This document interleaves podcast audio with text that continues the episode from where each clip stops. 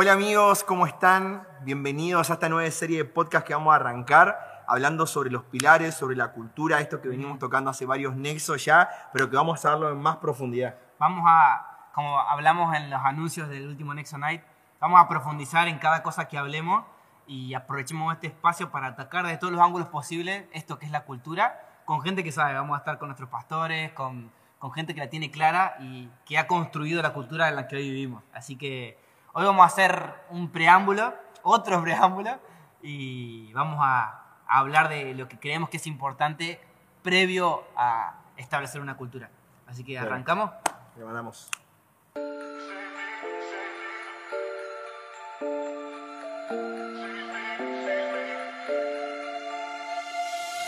Bueno amigos, antes de empezar, eh, antes de empezar a tratar estos pilares, cada uno en particular y de empezar a desarrollar minuciosamente qué significa, qué quiere decir, por qué elegimos este pilar y no otro, por qué entendemos que es nuestra identidad. Como hablamos del último Nexo Night, creemos que previo a plantar e, estas columnas que son nuestros pilares, hay que establecer un fundamento. Así que vamos a, hacer fundamento.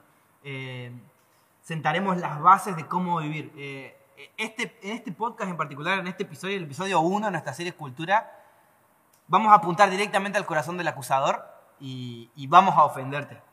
Es como... Es como que también hay muchas cuestiones que por ahí las tenemos ya como, bueno, esto es así y punto. Y creo que está bueno en algún momento replantearnos algunas cosas de nuestra fe. Creo que la vida de fe se trata de eso, de muchas veces entrar en crisis, de muchas veces decir, no, pero ¿por qué yo pensaba esto y ahora esto? El Señor se renueva en nosotros todo el tiempo y creo que estos podcasts van a ser parte de ese renuevo, donde el Señor eh, a nosotros nos va a confrontar primeramente, esperemos que te confronte a vos eh, y que realmente sea esto eh, de construcción, que esté piola.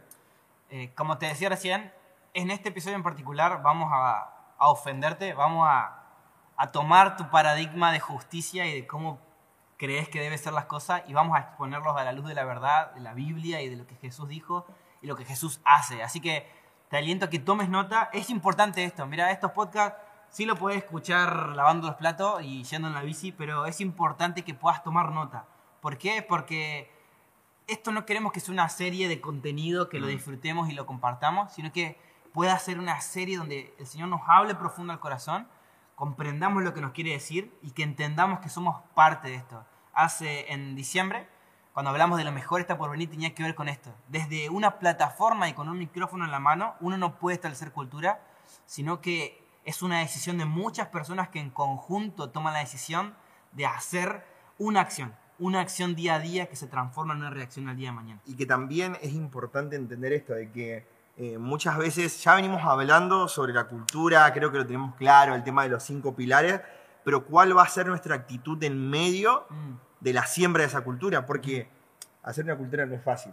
Eh, ser intencional y hacer una cultura no es fácil. Eh, no lo vamos a ver de acá a un año, a dos.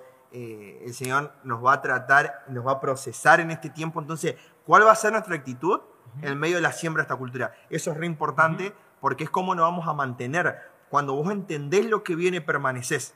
¿no? Cuando vemos lo que está por venir, decir, el Señor nos promete esto, bueno, permanecemos porque el Señor ya nos mostró lo que viene, ya nos mostró el final, entonces vamos, vamos a por eso y permanecemos, porque no es fácil, no es fácil permanecer, no es fácil quedarse y decir, bueno, ah, la cultura, la cultura, pero en el medio, en la siembra, eh, las cosas no son fáciles. Se rompen nuestros paradigmas, se rompen nuestras comodidades, nuestras zonas de confort, y ahí es donde decimos, chao, me quedé flojo papeles, quiero disparar. Es lo primero que hacemos, querer disparar. Pero por eso mismo acá vamos a tratar de hablar esto, ¿no? Cómo permanecer en el tiempo de la siembra. De nuevo, toma nota, eh, aprovechemos a charlar esto con las personas que tengas cerca, si tiene la posibilidad de estar en un nodo y está activo, dale masa con eso eh, tenemos los comentarios. Estaría bueno que si alguien toma nota y hay algo que le llama la atención, eh, usemos esto, compartamos este mensaje porque eh, creemos que es importante. Creemos que el Señor nos está llamando a esto y tengamos esta actitud de esto es para mí, esto es para mí, esto es para mí. el título de este episodio se va a llamar Gobernando desde el cielo. ya lo habrán visto de antemano. y tiene que ver con lo que decía Marquito recién. ¿Cuál es nuestra actitud en medio de la siembra de, eh, de esta cultura que estamos preparando. Mira, hay una frase que eh, escribió un psicólogo que dice que lo que amamos intentamos controlarlo. Y es una realidad muy fuerte. Mira, hay un ejemplo. Vos en tu primer año de la secundaria, en tus malas notas, ¿se las mostrabas a tu padre? ¿Y en segundo año? Tampoco. ¿Por qué?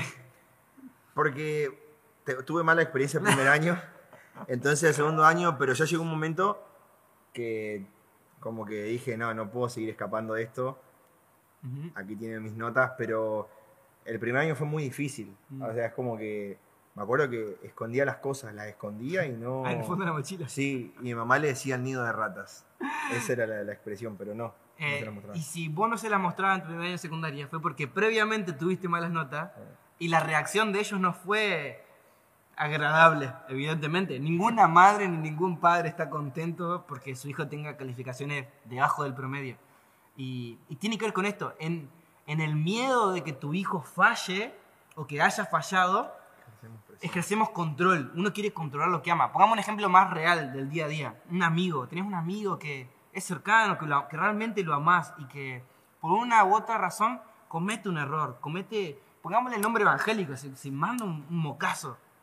Y, y en medio de, de tu amor y la desesperación de, de querer cubrir esa falta, tratamos de controlar. Es la tendencia del ser humano a controlar lo que ama, de filtrar el amor a través del control. Y que eso solo genera eh, eh, fracturas en la otra persona. y que queramos o no, la vida de la iglesia evangélica en muchas de sus, a ver, de, de sus miradas, mucha de, de lo cultural de la iglesia, se basa en esto. Eh, lo que amás, lo querés controlar. Pero no viene de una intención mala, No, no. ¿entendés? Viene desde algo bueno, pero se transforma en algo malo cuando querés controlar y decís, no, allá no, porque esto. Porque que capaz que el, motivo eh, sí es, re bíblico, pero de la manera que lo llevamos a cabo, decir, no, no, no, no, no, aleja, aleja y, y genera esto que pasa tanto en la iglesia que ocultar. La doble vida, o sea, cómo y en, nuestra vida es más que claro. Yo cuando estaba en la mía era como, no, no, pero no tengo que mostrarme porque si no me van a juzgar. O sea, y ese es el miedo que nos Claro, ejerce la claro, religión, ¿no? claro. Entonces, como que las bases evangélicas, amamos eh, nuestra iglesia, lo amamos, amamos el- lo, que, lo que creemos, pero lamentablemente mucho de la cultura de- evangélica de las iglesias está, eh, ejerce a través de esto. El control, en el amor, el control. Mira, la manera en que tratamos a la gente cuando se equivoca refleja claramente eh, lo que creemos del pecado y cómo entendemos el fracaso y cómo muchas veces, intencionalmente o sin querer, tenemos esta sensación que le hemos hablado muchas veces nosotros, de que, o que el diablo es más poderoso, o que el pecado es más poderoso, o que un fracaso, o un error, o un pecado, por más morboso y sucio que sea, tiene más poder que el amor de Jesús. Claro, que eso te cancela, decís, listo, ya está, te cerramos las puertas nosotros en la iglesia, no tenemos más acceso. ¿Y cuánto lo hemos visto? Ujú, ¿Cuánto tal lo hemos visto? El hecho de decir, bueno, te la mandaste acá y, y lo decimos porque lo hemos vivido con nuestros amigos. Eh, y que muchas veces nosotros hemos cometido el error de mirar así. Eh, y, y decir, listo, hiciste esto, eh, ya está, ¿entendés? Y capaz que no era así, pero tus amigos se sentían súper observados. Y decían, no, no, no voy a ir, no voy a estar, no. Y era, bueno, no vengas, pero habla con el Señor y el, el no estar en comunión aleja. Sí. O sea, no estar en comunión te enfría. Entonces, es todo como una cadena y como una bola de nieve que se va formando que decís, eh, Eh, eh, Es un punto muy importante y es que, eh, justo hoy lo pensaba, la oveja no se va por tonta, ni porque se pierde. La oveja se va porque hace tiempo la habían echado. Eh, y es responsabilidad nuestra no solo buscar a la oveja que se va, sino evitar que se vaya.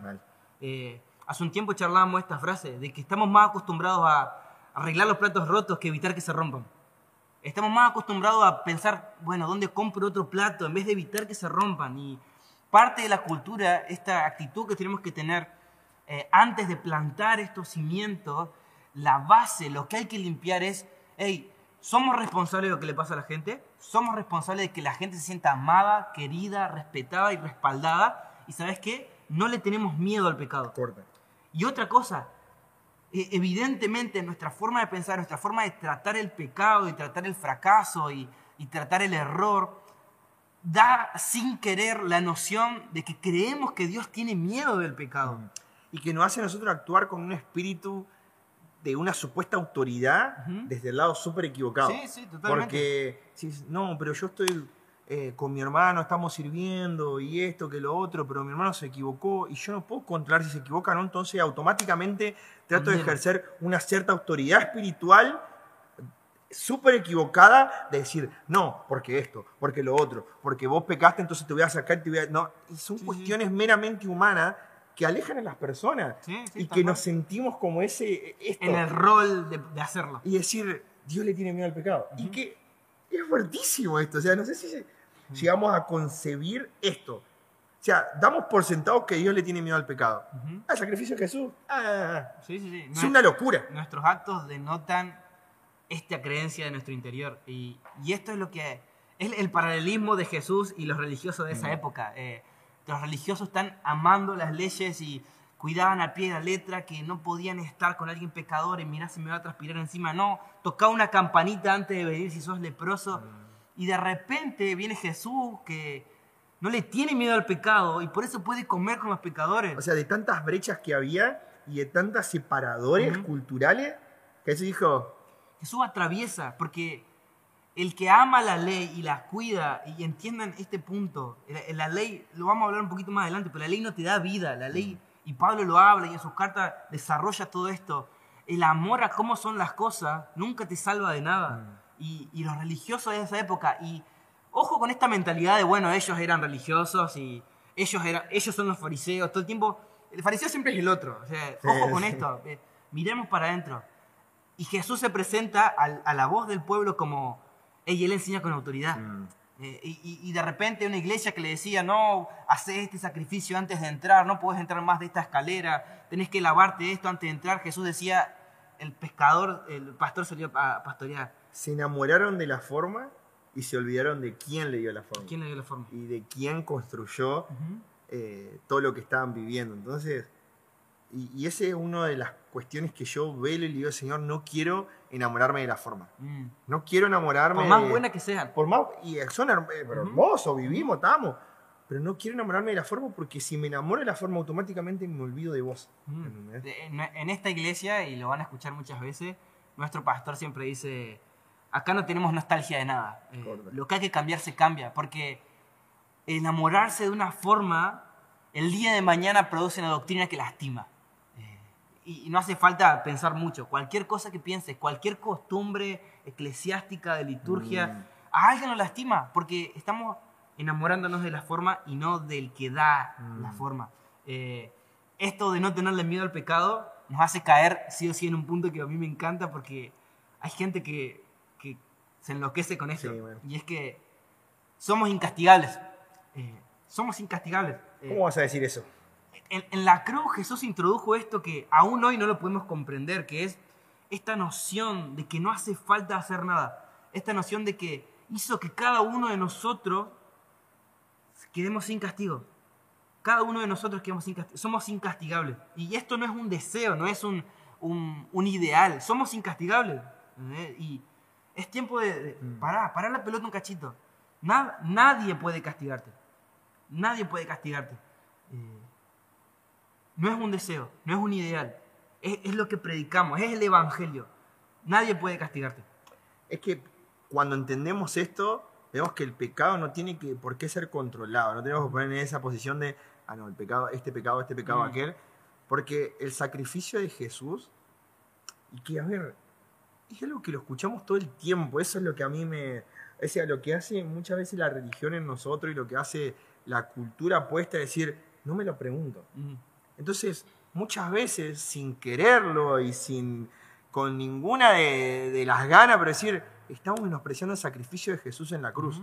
O sea, Él es nuestro abogado defensor. ¿Ustedes se pusieron a pensar eso? Ujú. O sea, no pequen, pero si pecan, Jesús va a estar ahí. O sea, Él está con el Padre, justificándonos. O sea, yo, eso a mí me vuela la cabeza. Es decir, y, y Dios como, y Dios nos ama, es nuestro Padre, pero yo me lo imagino a Jesús como diciendo, sí, pero viste que Marcos, y hablando sobre mí con tanto amor, eso me quebranta, loco, porque es como, Jesús habla de mí con tanto amor, y eso a mí me vuela la cabeza. Ujú. Me vuela la cabeza. Eh, El hecho de que somos incastigables. Evidentemente, si no se cerró la idea todavía, estamos tratando el hecho del pecado, del fracaso, y de cómo en este tiempo de construir cultura queremos establecer una actitud. Y esta actitud equivale a todo, es la actitud que yo tengo que tener con el otro. Es una cultura de honra, una cultura donde queremos conservar lo que tenemos para que Dios desate. Y conservar lo que tenemos no trata de forma, como decías vos, trata de un estilo de vida. Y un estilo de vida de acuerdo al reino es un estilo de vida que no vive en condenación.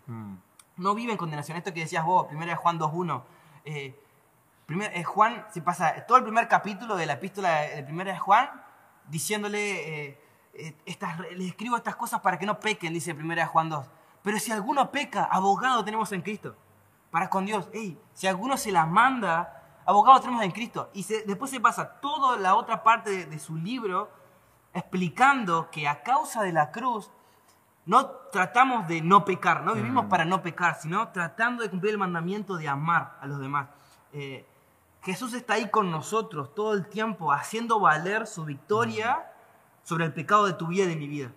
Y, es necesario que tengamos esto. Eh, Juan 2, versículo 2, el siguiente versículo del de recién dice, Él mismo, primero dice, eh, Escribo todas estas cosas para que no pequen. Si alguno peca, abogado tenemos en Cristo. Pero Él mismo es la propiciación de nuestros pecados y no solo por los nuestros, sino por los de todo el mundo. Esta palabra propiciación, que suena muy antigua y que muchas veces como, ah, sí, sí, debe significar algo, es, significa el pago, es el pago de un mm. rescate. Y literalmente lo que quiere decir ahí es que la crucifixión de Jesús es lo que dejó a Dios satisfecho en su justo juicio y su justa ira contra el pecado. Eh, lo hemos hablado de esto en otros contextos. Eh, lo que implica el, sacrificio del Señor es dar la, dar la copa vuelta, decir, esto no tiene más valor, esto no tiene más valor para mí, porque yo me entrego por esta persona. Mm. Toda la justa ira de Dios volcada sobre Jesús en favor nuestro. Y eso a mí me lleva a pensar eh, qué concepto muchas veces tenemos de Dios. Mm. Porque cuando le damos poder al pecado y nos ponemos como... Eh, eso decir, che, vos hiciste esto, de alguna forma reproducimos lo que vivimos y lo que sentimos. Si tenemos un padre que acusa, vamos a acusar. Mm. Entonces, si nuestro padre nos ama y él perdonó nuestros pecados y nos perdona y nos abraza, ¿por qué nosotros vamos a estar así? Mm. Y, y, vamos a lo simple primer y segundo mandamiento, o sea, amamos al Señor y amamos al prójimo. Entonces, eh, entender realmente que como el Señor nos ama, nosotros tenemos que amar, y si el Señor nos perdona, tenemos que perdonar. Y es un principio básico, pero que nos cuesta. Mm. y que hoy, quizás, mitad de una iglesia, están todos peleados. No, porque acá, no, pero pienso diferente, y nos escondemos en el pienso diferente para no saludar, mm. para pasar lo más desapercibido posible con aquella persona que no me cae bien. Y entonces perdemos el concepto de cuerpo, de familia, del mm. diseño original del Señor, que es la familia. Y lo perdemos completamente. Entonces, muchas veces nos olvidamos de esto. Nos olvidamos de que como el Señor nos perdona, tenemos que perdonar. O sea, ponete a pensar, si nosotros tenemos que perdonar como el Señor nos perdona, ¿cuál ofensa nos puede hacer mal? Mm. ¿Qué ofensa nos podría hacer mal a nosotros? ¿Qué ofensa vale? O sea, ¿qué es lo peor que te podrían hacer? Yo quiero que te lo pongas a pensar. ¿Qué es lo, pero ponete a pensar qué es lo peor que te podrían hacer. Ahora, vos decís, esto no lo perdono. El Señor te perdona. El Señor te perdona. Y tantas veces condenamos, no, porque esta persona me hizo y me dañó y me robó y me estafó. Si el Señor te perdona a vos, si nuestra vida es una vida de misericordia, una vida de gracia, ¿cómo nosotros no vamos a perdonar al otro? Entonces, esto es un principio también. Entender cómo el Señor nos ama y nos perdona para reproducir eso. Y tener ese corazón con las personas.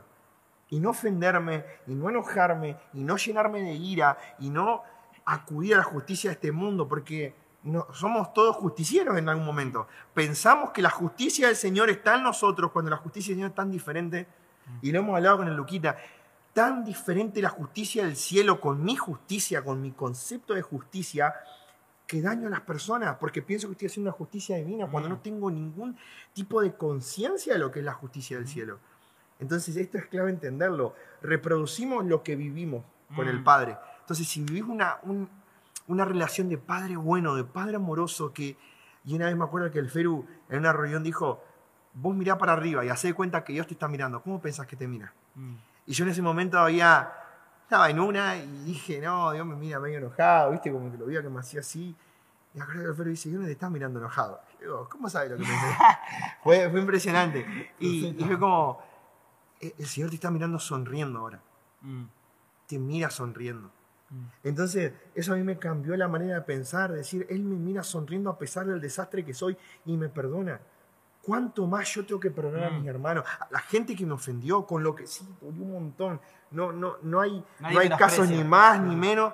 Duele, pero si el Señor te perdona, tenemos que perdonar. Entonces, este principio también es clave. Eh, hay una frase de un autor que me gusta mucho que dice que la libertad que tenemos en Cristo Jesús es la libertad para dar la milla extra. Mm.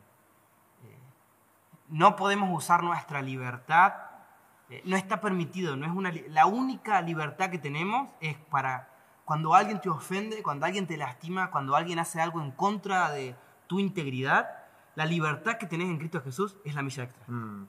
Es la única libertad que tenemos. Y eh, estamos hablando de sentar bases. Y, y por eso estamos tocando estos temas. Estamos hablando de sentar bases. Pablo habla a los colosenses y dice, ¿cómo puede ser que entre ustedes que conocen estas cosas, que han profundizado en las cosas del Señor, haya entre ustedes resentimientos, envidias, enojos?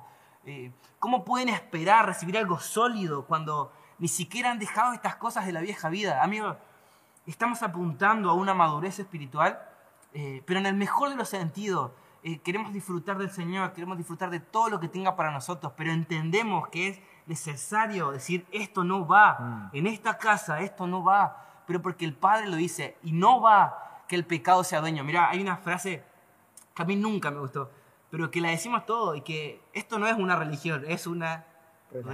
relación. Y, y- y la tenemos en las remeras, la escribimos, y cuando nadie sabe más o menos qué decir, Y ¿viste? cuando, cuando te preguntan, ¿viste? Sí, ah, vos sos cristiano. Ah, sí, pero yo Ah, no- vos sos religioso. esto no es una religión, es una- pero mirá cómo actuamos cuando alguien se equivoca. Mirá cómo actuamos cuando alguien erra a nuestros principios fundamentales, cuando alguien sale del canon de cómo están establecidas Mm. las cosas. Porque, a ver, sí, todos mentimos, pero cuando alguien hace ese Claro, pecado, cuando como que... cuando pasa oh, eso, ¿viste? claro, ¿dónde está la relación? ¿Entendés? Y si, ¿cuál es la, la reacción? La reacción es el juicio, el, el chisme, el, el chisme para orar, ¿viste? Mm. No, yo te cuento para que estemos orando. Es mentira, dejemos esas cosas. Y, y si hay alguien iluminado que se le ocurre ir a ayudar al que se equivocó, lo que va a buscar es restaurar la relación de esa persona equivocada con las reglas.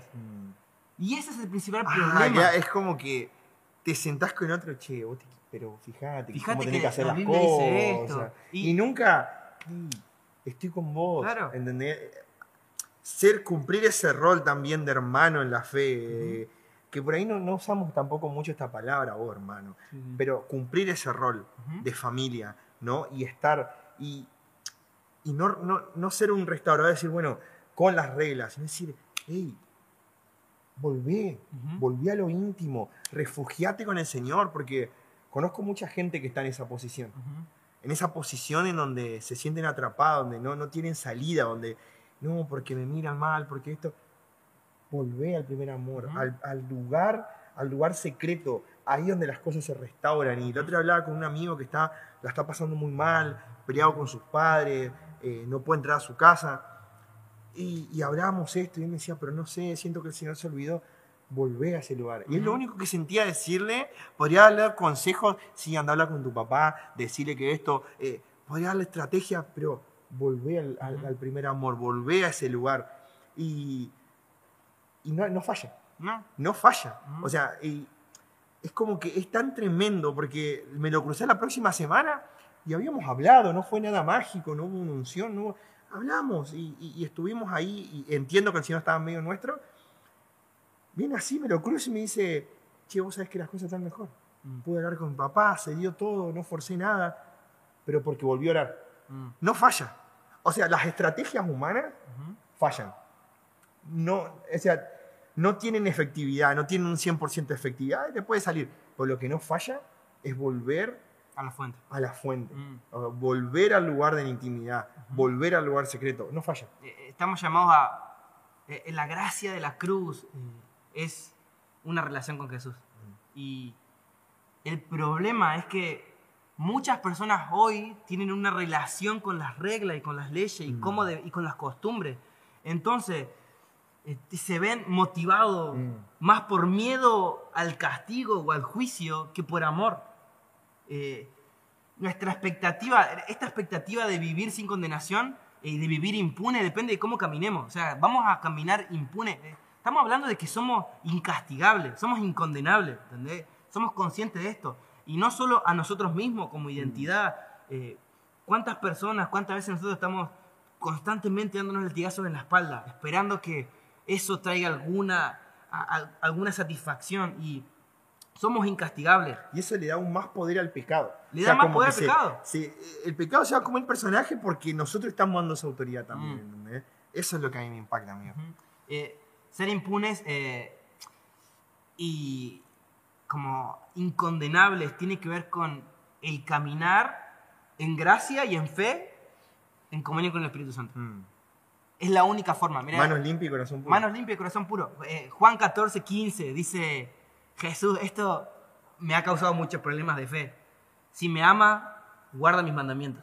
Si me amas, obedece mis mandamientos. Y Qué es muy difícil entenderlo. Y, y no te está diciendo si, eh, si me amas, deja que te controle, o Mm. si me amas, seguir los preceptos que te pongo, o tener una relación con mis reglas. Eh, lo que está diciendo acá es, si me amas, se manifestará de la manera en que tratas las cosas que son importantes para mí. Eh, esta relación, si me amas, vas a cultivar una intimidad donde conozcas qué es lo que me importa, lo que me duele, lo que amo, lo que me gusta cultivar. Al final de todo, si me amas, si realmente me amas, vas a ajustar tu comportamiento para cuidar mi corazón. Y eso define esto que a veces nos cuesta tanto explicar. Mm. No, va a la iglesia y te lavaron la cabeza. Ah, sí. El hecho de que mucha gente piensa de ahí te obligan. Mm. No, porque ahí te, te convencen. No, porque no yo me he cruzado con tanta gente que me dice, no, yo jamás voy a cambiar mi manera de hablar porque vaya a la iglesia, porque esto, porque lo otro. No la cambiás, no vas a cambiar nada porque vayas a la iglesia. Lo vas a cambiar porque el Espíritu Santo te transforma. Mm. O sea, no, no, y lo digo de- de- desde mi lado, ¿eh? hay cuestiones que digo, no, pero esto, pero a mí nadie me obligó a cambiar nada y por mi personalidad creo que tampoco me hubiese gustado, me hubiese retinado. Pero el Espíritu Santo te transforma y ya te dejan de interesar las Mm. cosas que antes te interesaban. Y capaz que si no, pero eso es, y capaz que alguien que cree en la filosofía, en la psicología, no, porque eso es la presión social que te ejerce, es sobrenatural. No es la presión social, no es, es sobrenatural realmente porque te cambian tus deseos te cambian tus deseos. Y creo que esto también lo define, porque si me amás, vas a ajustar tu comportamiento para proteger mi corazón. Y qué Mm. importante esto, que lo hablábamos la otra vez, que muchas veces nos preocupamos de, ay, no, porque yo, porque yo, porque yo. Cuando pecamos, Jesús?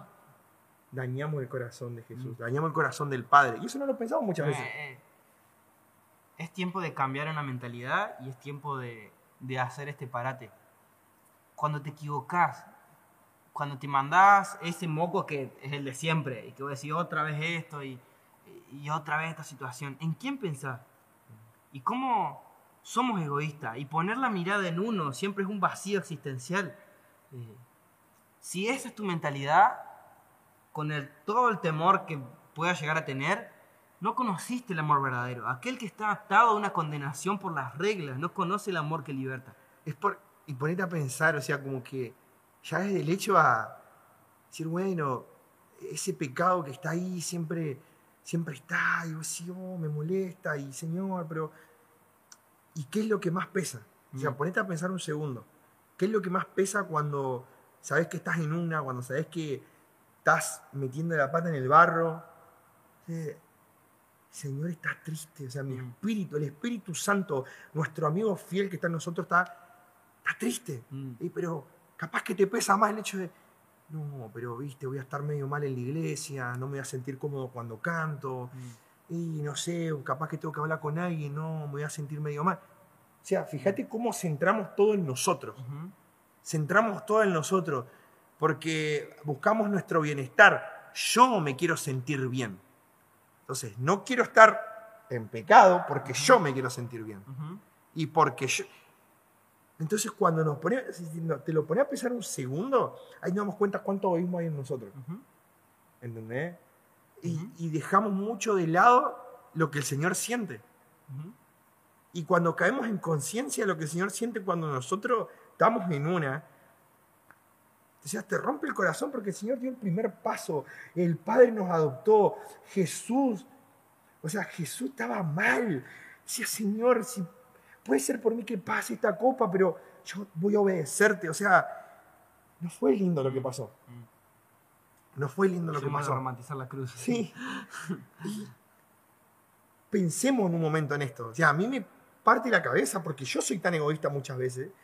Digo, ay, no, porque es esto, porque lo otro, no, pero tengo que estar bien. Digo, ¿qué es que tengo que estar bien? Mm. ¿Entendéis? Son cuestiones muy humanas que tenemos en la cabeza que nos alejan. Eh, imagínate esta situación. El que tiene una relación, una relación con el Señor. eh, siempre tenemos nuestros momentos. eh, pero el que tiene una relación con el Señor, ¿cuánto le duele cuando el pecado lo separa? Eh, salvando las millones de distancias que hay. El Hijo eh, habitó por la eternidad con el Padre. Es, eh, es uno, es el misterio de la Trinidad que no lo podemos comprender, pero Él habitó por la eternidad con el Padre en su plenitud, a ojos descubiertos. Y culpa y, y cargar con el pecado de la humanidad, separarlo de su, de su Padre, separarlo de su esencia, de sí mismo, arrancar. eh, la cruz, la, la carne rasgada, no fue nada, la sangre derramada, no es nada, es la separación peso. espiritual, es el peso del pecado que no es tuyo, de una culpa que no es tuya, del dolor que no es tuyo. Isaías 53 habla de varón de dolores, experimentó en quebranto, llevó sobre sí todas nuestras cargas, todas nuestras llagas, todo nuestro dolor, nuestro malestar, nuestro pecado. Y aparte de todo lo físico, espiritual, anímico y psicológico que sintió Jesús, eh, la separación por la eternidad del que es el todo en todos, el, el que lo experimentó todo, separado. Eso es la cruz. Y se tomó toda la copa de la ira de Dios y la dio vuelta y cortó. Eh, ciertamente el desafío a vivir una relación con Jesús tiene sus desafíos. Eh, hay que morir, hay que, hay que desatarse. Regalarte vivir una vida de injusticia. Es regalarte a dar la otra mejilla. ¿Y qué más injusto que lo que le pasó a Jesús? Y a veces nos quejamos porque por pequeñas cositas que para nuestra realidad son gigantes, pero si realmente decimos caminar con Jesús, estamos dispuestos a eso. Ujú, Es, es la disposición a morir, es decir, yo elegí vivir esto. El Señor te dio la opción, el Señor nos da la opción, y es lo que siempre hago con el Luquita, esto de, de lo único que somos dueños de nuestra decisión. ¿Qué decimos? Este, eh, ya viene el libre albedrío, el dominio propio, pero el libre albedrío esto de, yo puedo decidir, Mm. yo decidí seguir a Cristo. Y en las situaciones, y, y yo estoy, todavía no he pasado por nada grave, como decir, oh, pero en, en la realidad de uno, por ahí son cosas que sí, oh, vieja, qué fuerte. ¿eh? Y el Señor te da gozo. El Señor te da gozo y cuando escucho a gente que ha estado en Medio Oriente, cuando escucho a gente que ha estado en, en la ventana 1040, en los momentos más críticos, gozo. Mm. Sí, pero estás loco, te están por matar. Gozo. Entonces, el Señor te llena de gozo en esos momentos, Mm. porque es la vida que vos elegiste vivir. Cuando elegimos vivir una vida para Cristo y con Cristo, decidimos morir. Creo que una oración clave en este tiempo es, eh, Señor, ayúdame a ver tus recompensas como una recompensa para mí. Eso hablábamos con los chicos en su momento, eh, que muchas veces el Señor nos dio las recompensas para que vivamos por ellas. Sí, tengo esto para ustedes, pero qué difícil es perseguir una recompensa que no es valiosa para mí. Mm. Eh, eh, bienaventurados los pobres en espíritu, porque ellos recibirán el reino de los cielos, tendrán como herencia. Pero si el reino de los cielos no es, una, no es algo palpable para mí, no es algo real, no podré vivir nunca como un pobre en espíritu. Y, y voy a estar todo el tiempo como que, bueno, bueno, bueno. Debería ser. Claro, y esto de las recompensas, que lo hemos hablado también, de que, no, ¿cómo hay que buscar la recompensa? Sí, Señor, yo me conformo con verte, Jesús, yo me conformo con estar en tu presencia, no, eh, no quiero nada más, pero ¿por qué Él nos puso recompensa? Mm, Y qué falsa humildad sería la nuestra si decimos, no, yo no busco las recompensas, el Señor las dejó para que las busquemos. ¿Entendéis? Para que vivamos también y decir, Señor, busco la recompensa.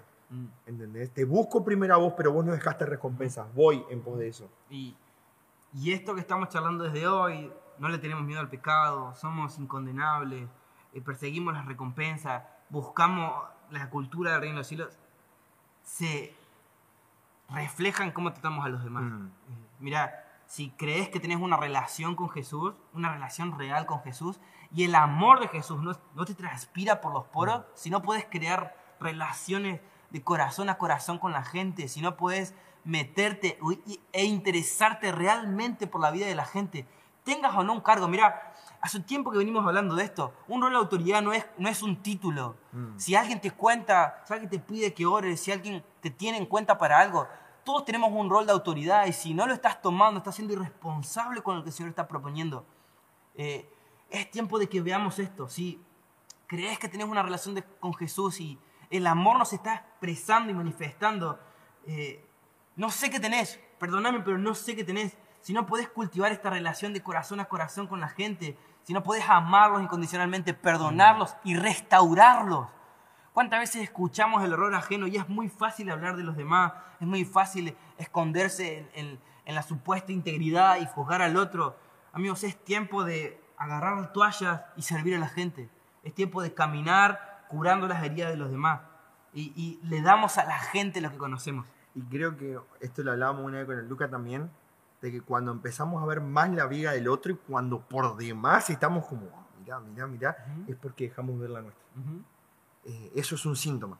Cuando empezás a ver la viga de los demás y empezás como a, ah, y te empezás a dar cuenta, si yo tengo discernimiento, pero cuando te empezás a dar cuenta del error, del error, del error, del error y te sale juicio, es porque dejaste de ver tu vida. Y eso es un claro síntoma de esto que está hablando Luquita. Eh, de, de empezar a juzgar, de empezar a mirar, de decir, oh, esto, esto, esto, es porque dejamos de ver Ujú. el error, dejamos de vernos a nosotros mismos, decir, Señor, examina mi corazón. Y como oraba David, esto, Señor, perdoname hasta por los pecados que, ni, que capaz yo ni sé que lo estoy haciendo, pero Ujú. perdoname por eso. Ujú. Eh, estamos buscando, eh, estamos sembrando cultura. De nuevo, volvemos, volvemos al inicio de todo lo que estamos haciendo. Y de ahora en más vamos a tocar temas muy incómodos, pero porque creemos que es necesario. Mira, eh, probablemente haya eh, entendido de parte del Espíritu Santo muchas veces de que tenés que pedir perdón, que tenés que dejar de tener esas actitudes, que tenés que dejar de pensar en vos, que tenés que actuar de otra manera. Otra vez es tiempo, como decimos cada Nexo Night.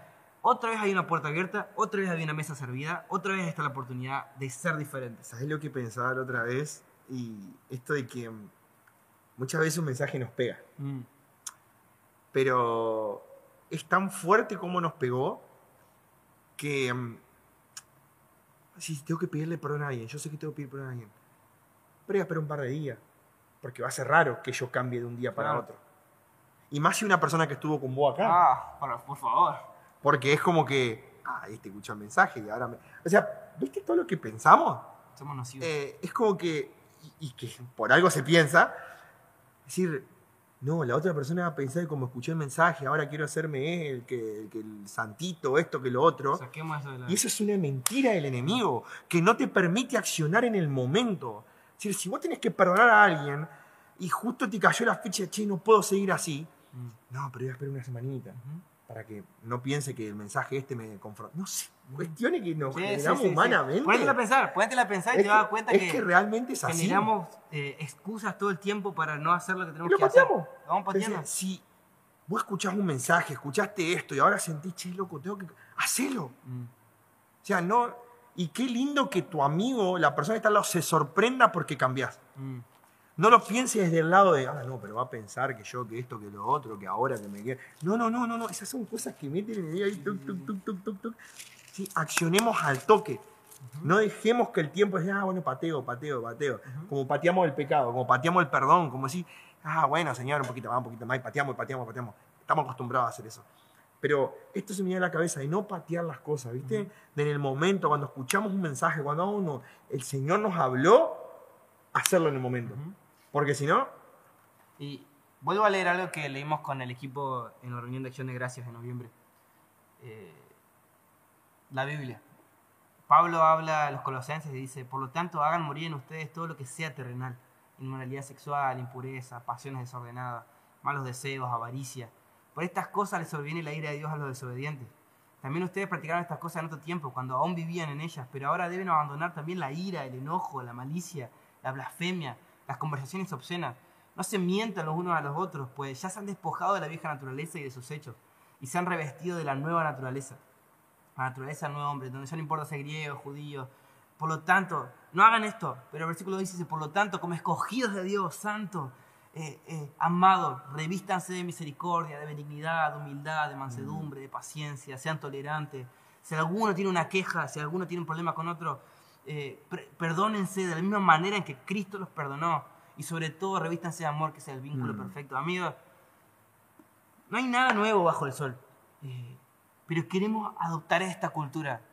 yo, en primer lugar, el Marquito, en primer lugar, el equipo, nos hemos comprometido a adoptar esta cultura somos los primeros responsables. Voy a ser el primero en pedir perdón, el primero en perdonar cuando algo me toque, algo me llegue, porque es un tiempo especial del Señor. Eh, y esto lo creemos como iglesia. Este es un tiempo especial del Señor, donde tenemos que ser libres, limpiados, eh, listos para empezar a pelear esta batalla y construir lo que vamos a vivir estos próximos 10 y 15 años. Y cuando entendemos esto, el segundo paso es la honra. Mm. Eh, se desata la honra. Se desata la honra automáticamente. Cuando entendemos esto empezamos a honrar, empezamos a reconocer y ver con los ojos de Jesús a las personas que nos rodean. Dejamos de ver con ojos de juicio, mm. dejamos de ver con ojos críticos, empezamos a ver con los ojos de Jesús el oro de las personas. Y yo te hablaba con la bota y me decía algo que me rompió la cabeza, esto, que la honra es un escudo. Mm. La honra es un escudo que, que te protege de la ofensa, que te protege de la murmuración, es un escudo. O sea, mm. cuán importante es la honra. Esto que es tan es que la honra del justo es pasar por alto la ofensa. Cuán importante es la honra. Lo que desata la honra. En este tiempo, eh, Walter nos estuvo haciendo hacer unos ejercicios en las reuniones que era, andá y ya está con el Dios te bendiga, que te quiera, honrar a la persona que tenía al lado, honrar a alguien. Y yo quise ser intencional en esto. Y yo no te puedo explicar lo fuerte que es cuando, pero no, no hace falta, oh, el Padre ti, hermano. No, no, no. Eh, soltar palabras del corazón para la otra persona. ¿Cómo cambia? Mm. Cambia los ambientes, transforma los ambientes la otra, transforma la relación con, que vos tenés con la otra persona.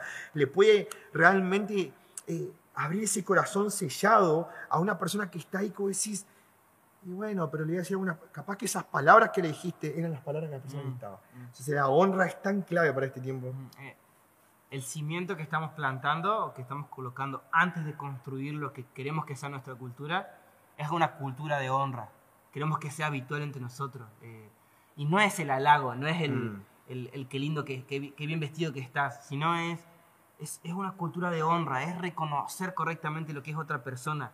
Y una vez que reconocemos con los ojos de Jesús en nuestra libertad, sin miedo a tu pecado, mm. sin miedo a lo que hayas hecho, y la honra, el, lugar más poderoso donde desatar la honra es en medio de la equivocación, mm. es en medio del fracaso. Cuando en medio de tu, de tu error yo puedo decirte, hey, sos un, un hombre de Dios, una persona firme en la fe, eh, eh, eso desata un respeto real y puedo y me da la opción a mí por haberte honrado de recibir el don que tenés vos para mi vida. Entonces, en, en síntesis, la mayor exhortación es la honra. La honra. La honra abre las puertas para ser quien son y la honra crea relaciones que dan y que reciben vida. Mm. Y, con esto terminamos. Creemos una cultura de honra entre nosotros para vivir la vida del Evangelio. Eh, el reino de los cielos se desata en un mm. ambiente de honra, donde la gente... Y, busquemos, busquen la definición de honra. Tiene que ver con... Eh, la honra y el temor son dos caras de una misma moneda, porque no tiene que ver con lo que la persona haya hecho, sino con lo que la persona es. Es, por esencia, y lo que ve el Señor en esa persona. Entonces, la honra tiene que ver con lo que vos sos, independientemente de lo que hacemos. Por eso no le tenemos miedo al pecado, por eso no huimos ante el fracaso, por eso no juzgamos, por eso no hay resentimiento, por eso hacemos la milla extra, por eso tenemos la libertad de los hijos de Dios, para honrar en medio de la prueba y todo el tiempo, y vivir en la gloria del reino de los cielos en la tierra. Es así. Dijo el del Babi. Amigos, no hay mucho más que decir. Eh, gracias por estar en este primer capítulo. Los próximos capítulos se vienen con gente interesante. Se vienen cositas, se vienen cositas. No, va a estar muy bueno. Donde vamos a tener que estar más serios. No sí, sí, sí, no vamos a chacotear tanto.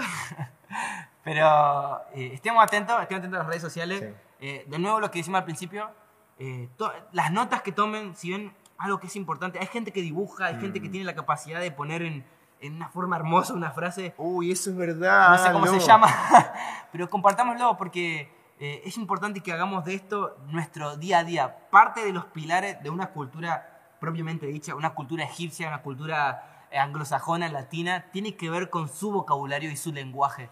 Eh, lo que hablamos es nuestra cultura, hagamos esta cultura, honrémonos, eh, eh, hagamos una honra hasta absurda e innecesaria, pero honrémonos, tengamos, y no le tengamos miedo. Sí, sí, sí, tengamos- todo el tiempo. es parte de todos, es parte de, de todos y es responsabilidad de todos crear esta cultura. Y que esto no es algo que te decimos nosotros dos ni Mm. que queremos meter en tu cabeza, sino que es la palabra del Señor.